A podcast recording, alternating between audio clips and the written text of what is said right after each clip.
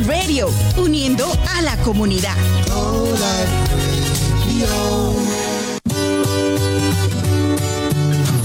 Consejos, información, testimonios y cómo sobrevivir el lindo mundo de la maternidad lo escucharás en Mamás Latinas con Miriam Arteaga en Ahora Canadá, todos los lunes a las 11 de la mañana a través de Go Light TV. Mi cachito, mi pedazo de angelito. mi pedazo.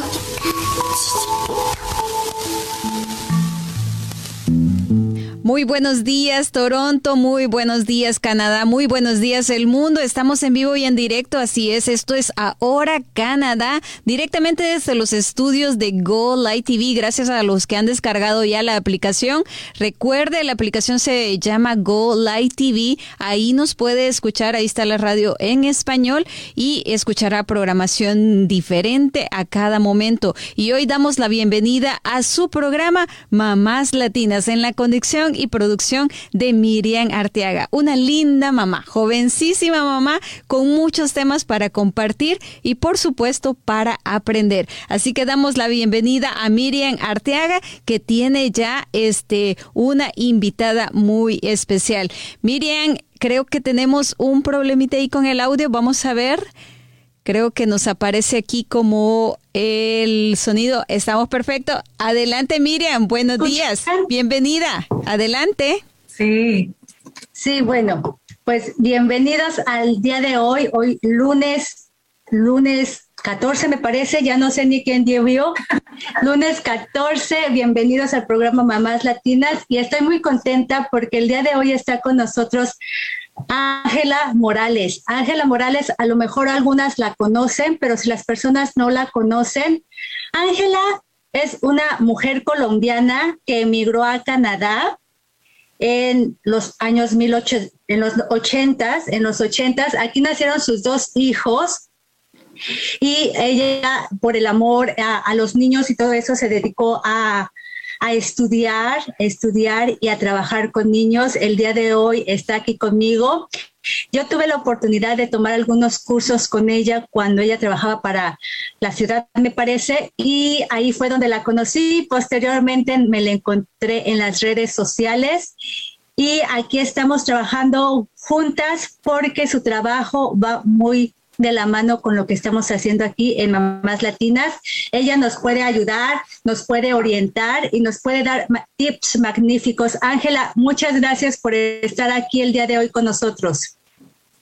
Pues muchas gracias a, ti y ahora a Canadá y bueno, y a todo el equipo.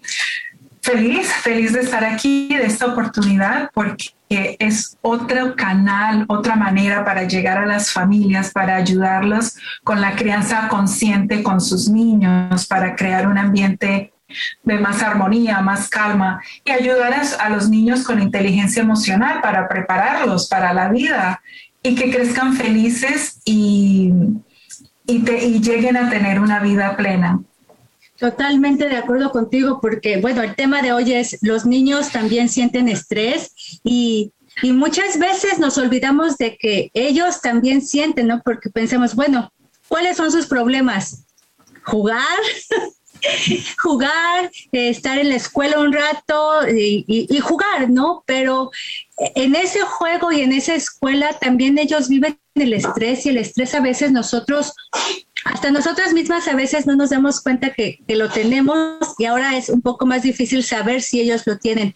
¿Cómo podemos detectar ese estrés en los niños? ¿Cómo podríamos saber si ellos están teniendo algún tipo de estrés?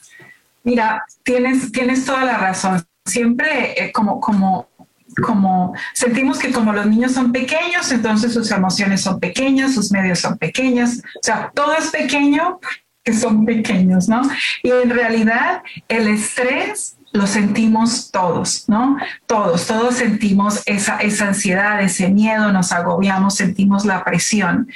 Y, y, los síntomas en los niños obviamente son diferentes a nuestros síntomas, bueno, aunque hay algunas similitudes, pero, pero hay que tener en cuenta que, que, que son diferentes porque nuestra, nuestra, nuestra maduración cognitiva, emocional, conductual, o sea, son diferentes, ¿no? Entonces, entonces, obviamente, como, como, como, como tú dices, se manifiestan en los niños de una manera diferente. A, mí, me llama mucho la atención que, este, perdón, perdón que te interrumpí. Este, me llama mucho la atención que hay veces que les decimos a los niños, toma la manzana, y ellos están viendo la manzana y para mí pues es una manzana, ¿no? Pero ellos están decidiendo qué manzana es y, y si los apuras, a lo mejor ellos hasta se ponen a llorar y, tienen ahí un breakdown porque los apuraste para que escogieran la manzana y para mí las dos manzanas son exactamente iguales, pero para él una manzana es especial. Sí, necesita tiempo para procesar. Y antes de, de, de, hablar de los síntomas, de las conductas ¿no? Para, eh, por la cual los niños me muestran el estrés, solo quiero... Em, hablar de que el estrés no siempre es negativo. Todos en realidad necesitamos estrés en nuestras vidas porque nos ayudan en nuestro desarrollo, a aprender habilidades y en nuestra autorregulación. Y por eso somos tan importantes. Eh, eh, para ayudar a nuestros niños, ¿no?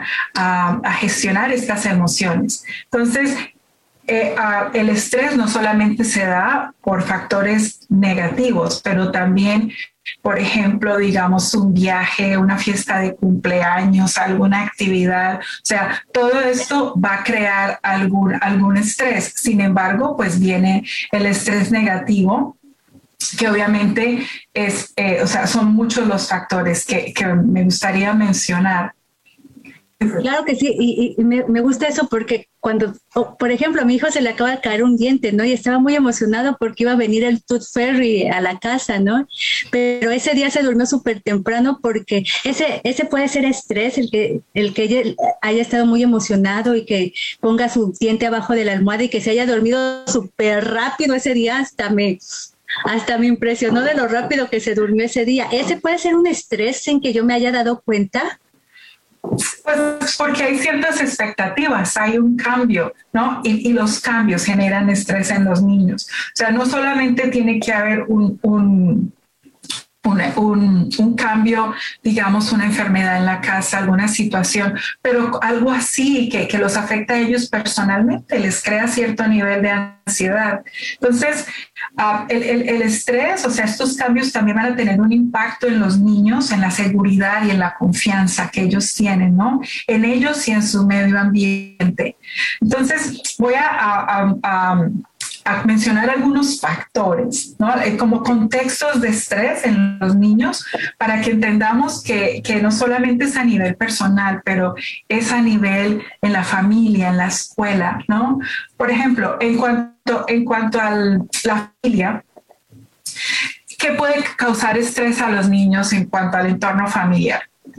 El nacimiento de un hermanito quizás muchos de ustedes pueden ya empezar a entender, ay, sí, sí, sí, vi cambios en, en mi hijo, ¿no? Eh, eh, el divorcio, la separación, eh, la, la, muerte de los abuelitos o algún ser querido o una mascota, un pececito, ¿no? El entrar a la ah. escuela también. Sí, sí, también. Y por ejemplo, en la familia, también la crisis financiera los niños sienten el estrés de los padres. Entonces, eso también les causa estrés a ellos, ¿no? Entonces, esa es parte, una mudanza, por ejemplo, lidiar con, con, problemas de vivienda o en algunos casos que no hay una vivienda. Imagínense en el nivel de estrés que esto puede causarle a los niños. O vivir en un barrio, en una comunidad que no sea muy segura, ¿no? Y que, y que sienten ese miedo y, y esa preocupación de los padres que algo pueda pasar. Ahora, en el contexto de la escuela, también, la escuela también les causa mucho estrés hasta los pequeñitos en kindergarten, en la guardería. Eh, por ejemplo, cambiarlos de escuela o de colegio, ¿no? Eh, eh, y ahora que, que, tienen que tomar sus clases en línea o cuando regresen a la escuela, también eh, las tareas les da mucha preocupación, no tener unas buenas notas, eh, sentir que los profesores no los quieren o el bullying, ¿no? Las de los no quieren jugar con ellos. Jugar con ellos, eso, eso les causa mucho, mucho estrés.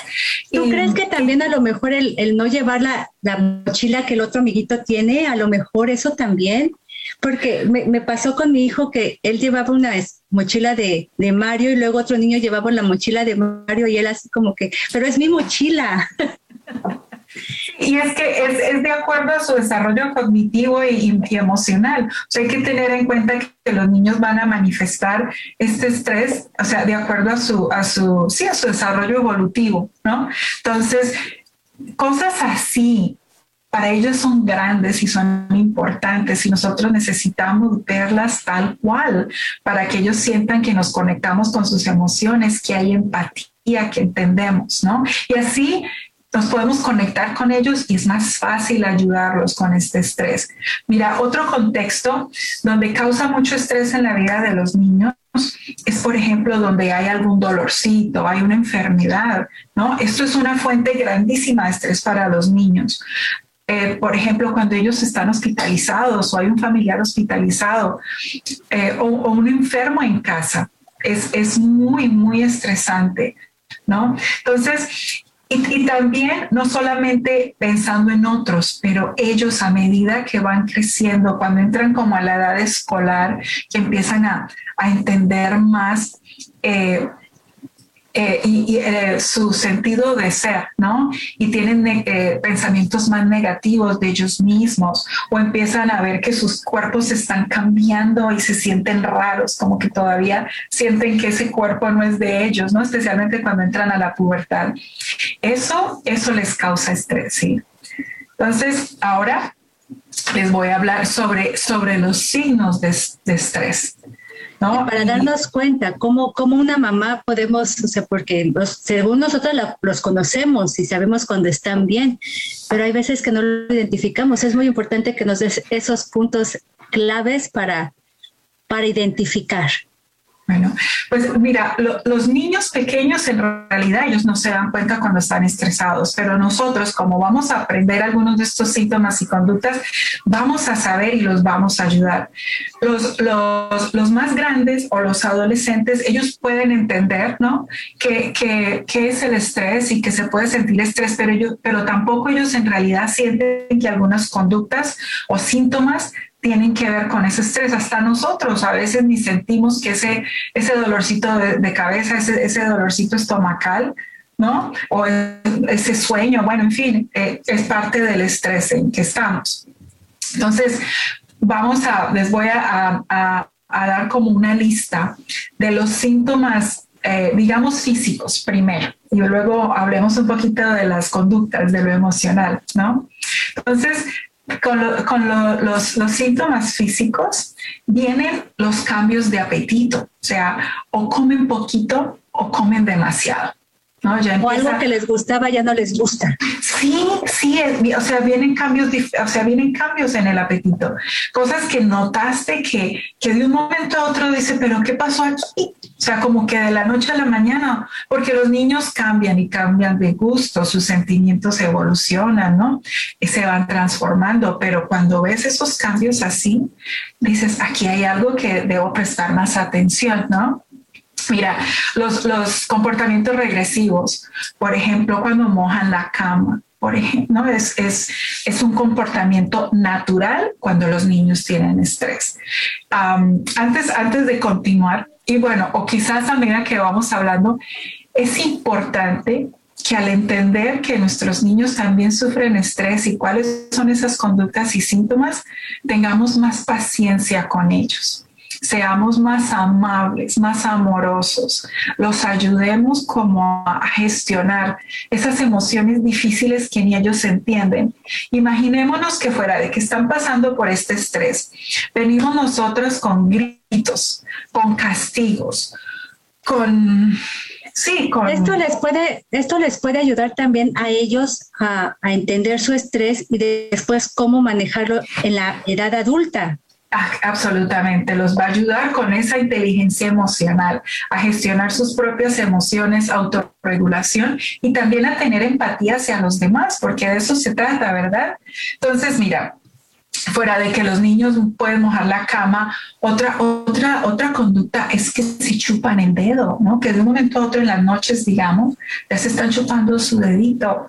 O, o por ejemplo, los miedos ya tienen algunos miedos, pues esos miedos se, se profundizan o vienen miedos nuevos, ya le tienen miedo a la oscuridad, ya le tienen miedo a algunas personas, ya no le gustan los payasos, ya sienten que hay monstruos debajo de la cama, o sea, esto empieza a intensificarse.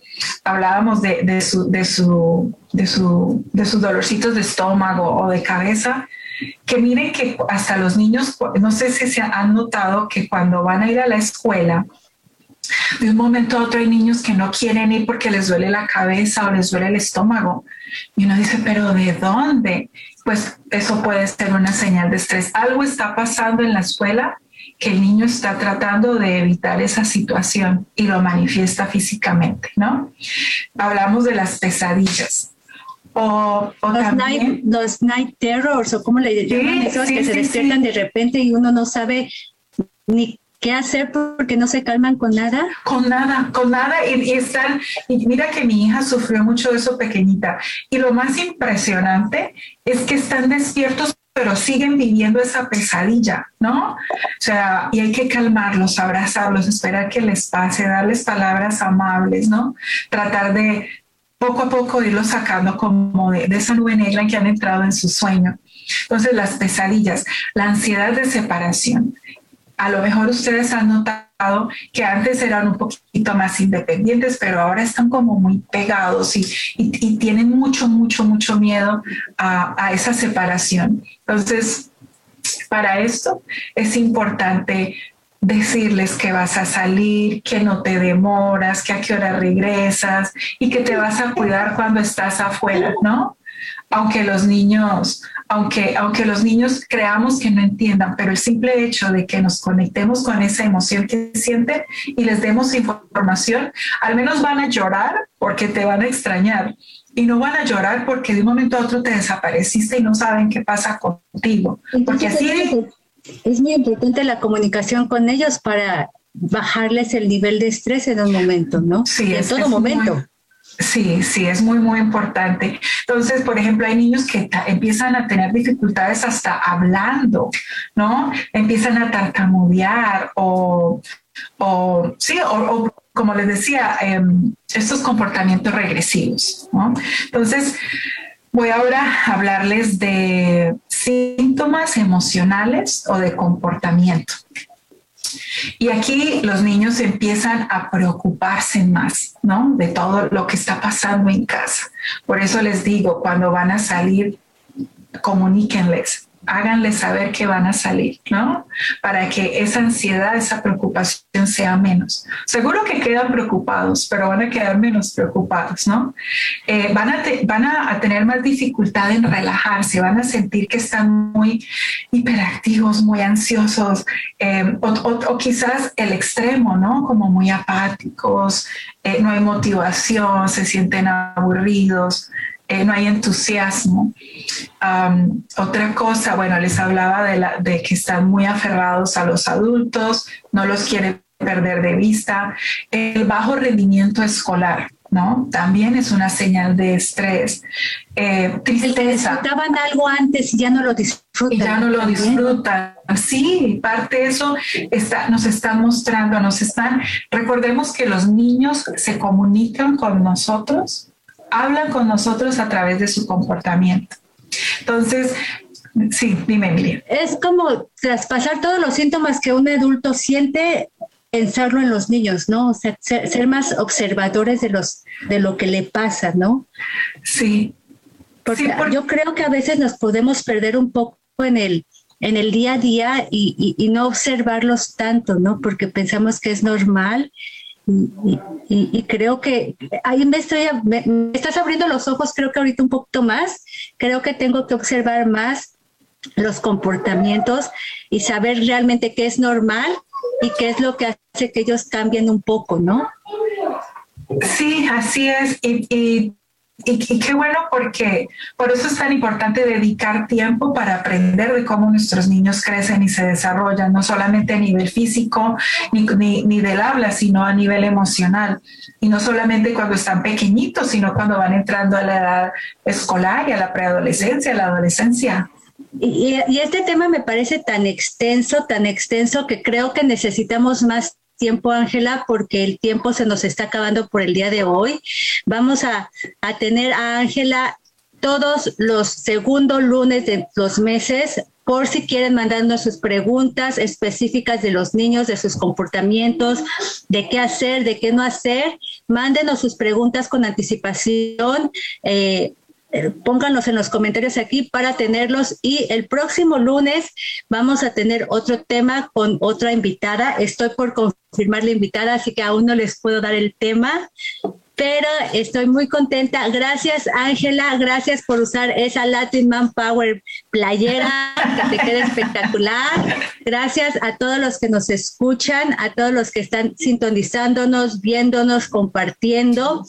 Este programa es para ustedes y por favor háganos llegar todas y cada una de sus preguntas, de sus sugerencias, de los temas que quieren que toquemos, porque yo puedo pensar temas, pero si ustedes me dan los temas, van a ser más, más bonitos que todos compartamos en este espacio que es hecho para ustedes.